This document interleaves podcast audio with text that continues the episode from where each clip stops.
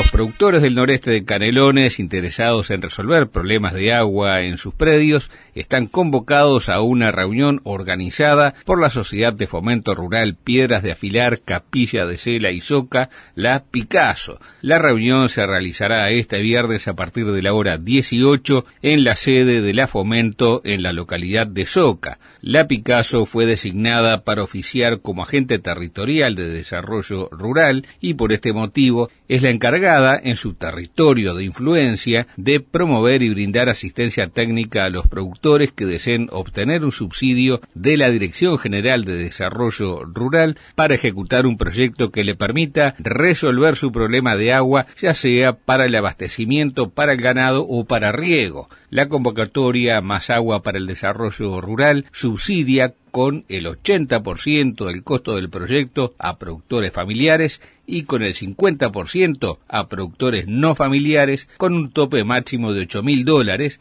además de hacerse cargo del pago de la asistencia técnica. Así lo cuenta Gonzalo Bentancur, técnico de la Picasso la fomento de, de, Picasso como agente de, territorial de desarrollo rural por, parte de la, de la DGDR, del Ministerio de Ganadería, y estamos en todo lo que es el tema de, difusión de este llamado que se llama Más Agua para el Desarrollo Rural, y haciendo la difusión a, todos aquellos productores que estén interesados en presentarse en este proyecto, bueno, que se arrimen a la institución, que va a haber un equipo de técnicos formuladores, bueno, que, que se van a comunicar con los productores interesados y para hacerle el proyecto, ¿no? Para formular el proyecto. El próximo viernes 13 de septiembre vamos a hacer una, charla informativa a las 18.30 en, el local de la Picasso, ahí enfrente de la Plaza en Soca. Convocamos a todos aquellos productores que estén interesados, que, vayan, se anoten y escuchen un poco de, qué se trata el proyecto, o sea, qué puede entrar dentro del proyecto, qué, o sea, las obras que pueden incluir este proyecto. Es muy muy abarcativo este proyecto. Todo lo que se puede imaginar respecto al tema de agua se, puede considerar,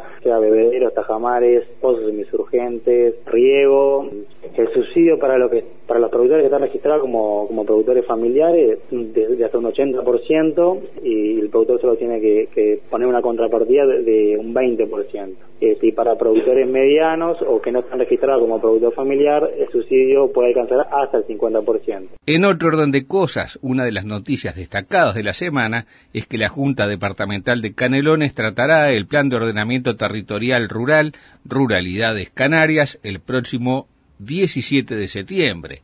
De esta manera se culmina una etapa de trabajo de dos años en el que autoridades de la Intendencia de Canelones y las organizaciones de la sociedad civil trataron de llegar a acuerdos sobre qué se produce en el departamento, pero fundamentalmente cómo hacerlo, con el objetivo de que Canelones pueda consolidarse como productor sustentable de alimentos saludables.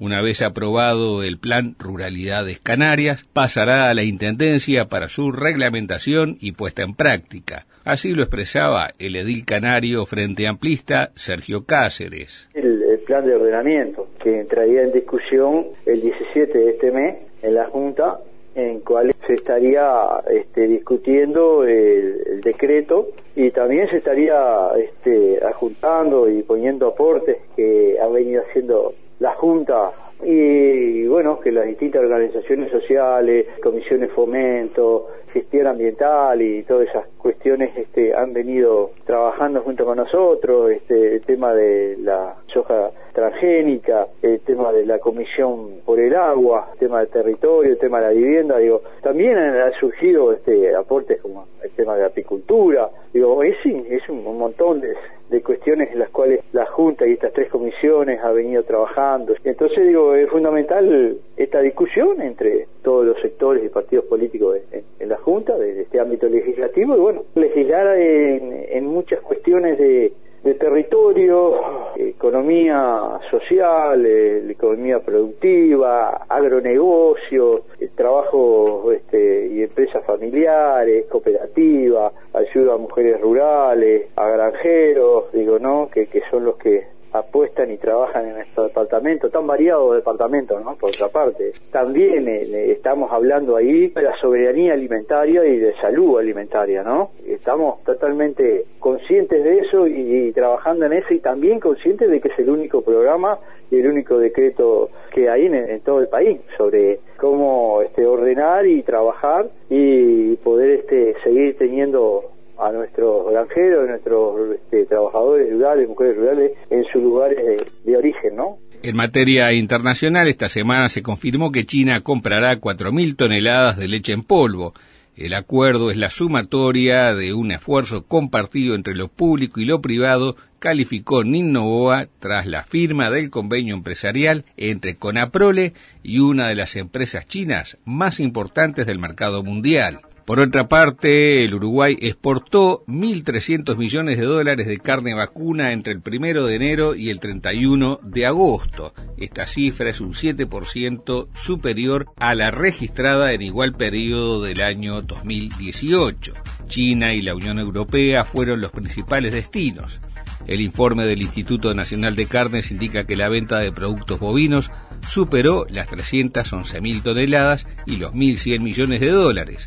La exportación de carne ovina sumó casi 8.000 toneladas y 34 millones y medio de dólares. Además, se exportaron 71 millones de dólares de menudencias. Y de esta manera cerramos este reporte semanal. Muchas gracias y hasta la próxima.